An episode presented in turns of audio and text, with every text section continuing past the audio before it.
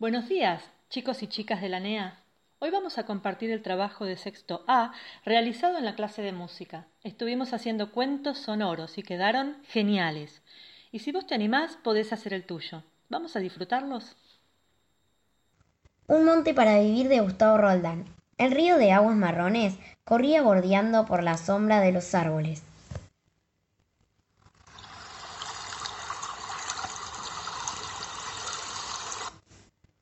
Pequeños remolinos jugaban con las hojas que caían bailoteando en el aire, y un rumor de abejas flotaba en la tarde de verano.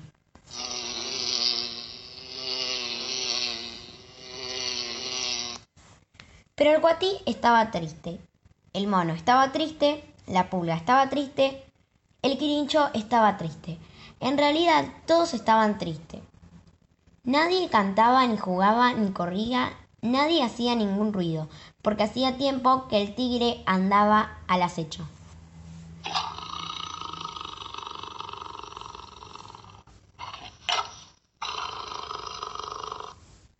Y cuando no hay ruidos, el monte se vuelve triste. Y un monte triste es un mal lugar para vivir. Acabamos de escuchar el cuento de Abril. Un día vertiginoso. Amaneció ese día con el canto de los pájaros tan fuerte que hasta el cachorro dormilón de la casa despertó de un salto y comenzó a ladrar.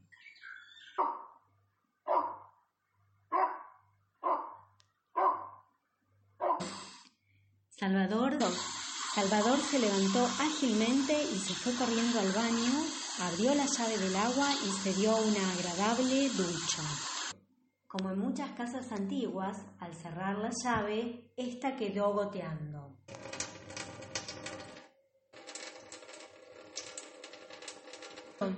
Al bajar la escalera, notó que sus padres habían salido, y como nunca había estado solo, su corazón comenzó a latir muy fuerte. De repente sonó el teléfono.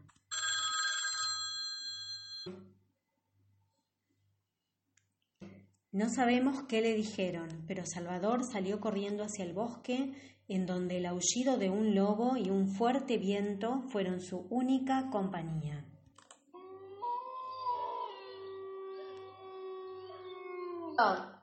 De pronto, entre las hojas secas, apareció una serpiente cascabel que lo miró fijamente a los ojos como amenazándolo. Salvador gritó desesperado y un trueno le dio la señal de que debía volver a su casa. ¡Ah!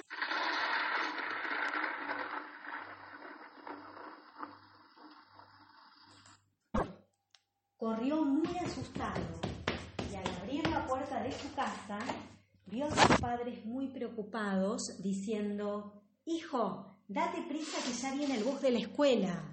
Salvador despierta aliviado, suspira y agradece que todo haya sido un sueño. Gracias por tu cuento, Agus. Merlina y el dragón. Merlina se acostó y cerró fuerte, fuerte los ojos. A dormir, había dicho su mamá un rato antes, pero Merlina no podía dormir. Escuchó el timbre de la casa de al lado, escuchó las bocinas de los coches que pasaban por la calle Escuchó la lluvia que caía con ganas. Escuchó el ladrido del perro de sus vecinos. Después escuchó unos ruidos grandes, grandes, tan grandes como los pasos de un dragón. Entonces tuvo un poquito de miedo y corrió a la ventana. Desde la ventana vio a la gente que corría por la vereda, vio al perro de su vecino, y las gotas de lluvia patinando de aquí para allá. Al verlas, supo que los ruidos grandes, grandes que había escuchado eran truenos, truenos nada más. Entonces su poquito de miedo se fue. Muy bueno tu cuento, Ana. Un monte para vivir. El río de aguas marrones corría bordeando por la sombra de los árboles pequeños Remolinos jugaban con las hojas que caían bailoteando en el aire y un rumor de abejas flotaba. En la tarde del verano, pero el coatí estaba triste, el mono estaba triste, la pulga estaba triste, el quirincho estaba triste. En realidad todos estaban tristes. Nadie cantaba, ni jugaba, ni corría. Nadie hacía ningún ruido porque hacía tiempo a que el tigre andaba al acecho. Y cuando no hay ruidos, el monte se vuelve triste. Y un monte triste es un mal lugar para vivir. Gracias, Bauti, muy bueno. Merlina y el dragón. Merlina se acostó y cerró fuerte, fuerte los ojos. A dormir, había dicho su mamá un rato antes. Pero Merlina no podía dormir. Escuchó el timbre de la casa de al lado, escuchó las bocinas de los coches que pasaban por la calle, escuchó la lluvia que caía con ganas. Escuchó el ladrido del perro de sus vecinos. Después escuchó unos ruidos grandes, grandes, tan grandes como los pasos de un dragón. Entonces tuvo un poquito de miedo y corrió a la ventana. Desde la ventana vio a la gente que corría por la vereda, vio al perro de su vecino y a las gotas de lluvia patinando de aquí para allá. Al verlas, supo que los ruidos grandes eran truenos, truenos nada más. Entonces su poquito de miedo se fue.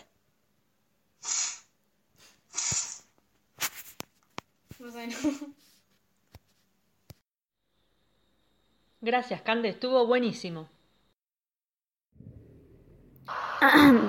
El río de aguas marrones corría bordeando por la sombra de los árboles. Pequeños remolinos jugaban con las hojas que caían bailoteando en el aire, y un rumor de abejas flotaba en la tarde de verano.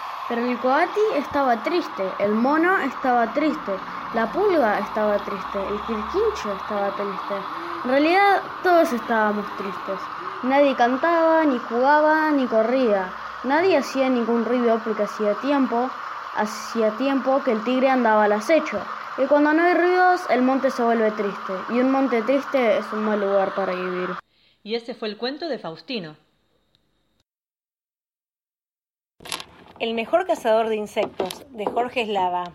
Ese cajón estaba más duro como atascado. Habíamos encontrado rápido su llave y le habíamos dado vueltas para un lado y nada para el otro y tampoco nada. Un rato así, hasta que tiramos con todo, se abrió espectáculo. Como si soltaran un montón de pájaros al aire, el cuarto se llenó ahora de alas. Todo se oscureció. Parecía el humo negro de un cañón que estalla y un trueno muy fuerte.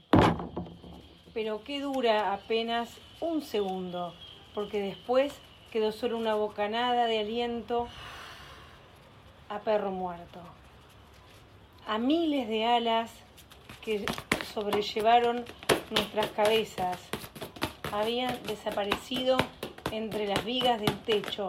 Los animales serían... ¿Cómo regresamos al cajón? ¿Qué más habría dentro? Yo empecé a pensar en lo peor como cuando estoy desvelado a medianoche. Y me comenzó a temblar el cuerpo. ¡Mirá! gritó mi hermana. Gracias, Joaquín, por tu cuento. Estuvo bárbaro. Amaneció ese día con el canto de los pájaros tan fuerte que hasta el cachorro dormilón de la casa despertó de un salto y comenzó a ladrar.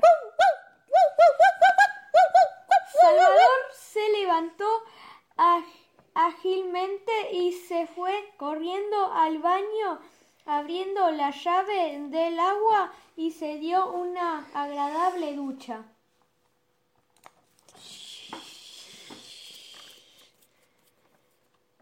¿Cómo En muchas casas antiguas, al cerrar la llave, estaba quedando goteando.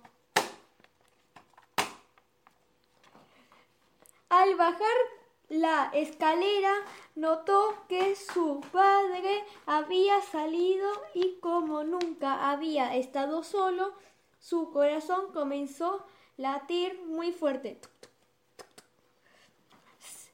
De repente sonó el teléfono. ¡Ring, ring! No sabemos qué le dijeron, pero Salvador salió corriendo hacia el bosque, donde el aullido de un lobo y un fuerte viento fueron su única compañía.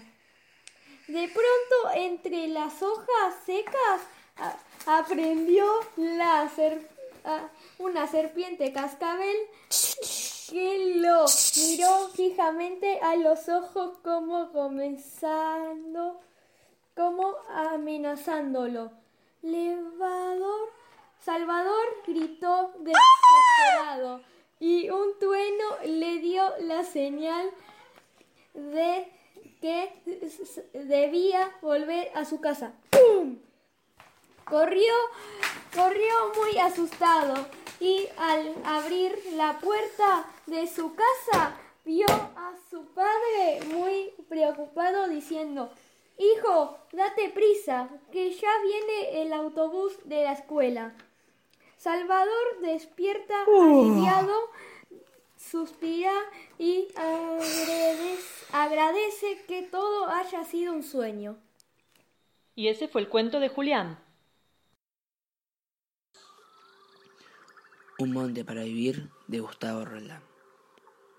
El río de aguas marrones corría bordeando por la sombra de los árboles. Pequeños remolinos jugaban con las hojas que caían bailoteando en el aire. Y un rumor de abejas flotaba en la tarde de verano. Pero el cuatí estaba triste. El mono estaba triste. La pulga estaba triste. El quirquincho estaba triste. En realidad todos estaban tristes. Nadie cantaba, ni jugaba, ni corría, nadie hacía ningún ruido, porque hace tiempo que el tire andaba al acecho. Y cuando no hay ruidos el monte se vuelve triste, y un monte triste es un mal lugar para vivir. Buenísimo, Laurencio, te felicito.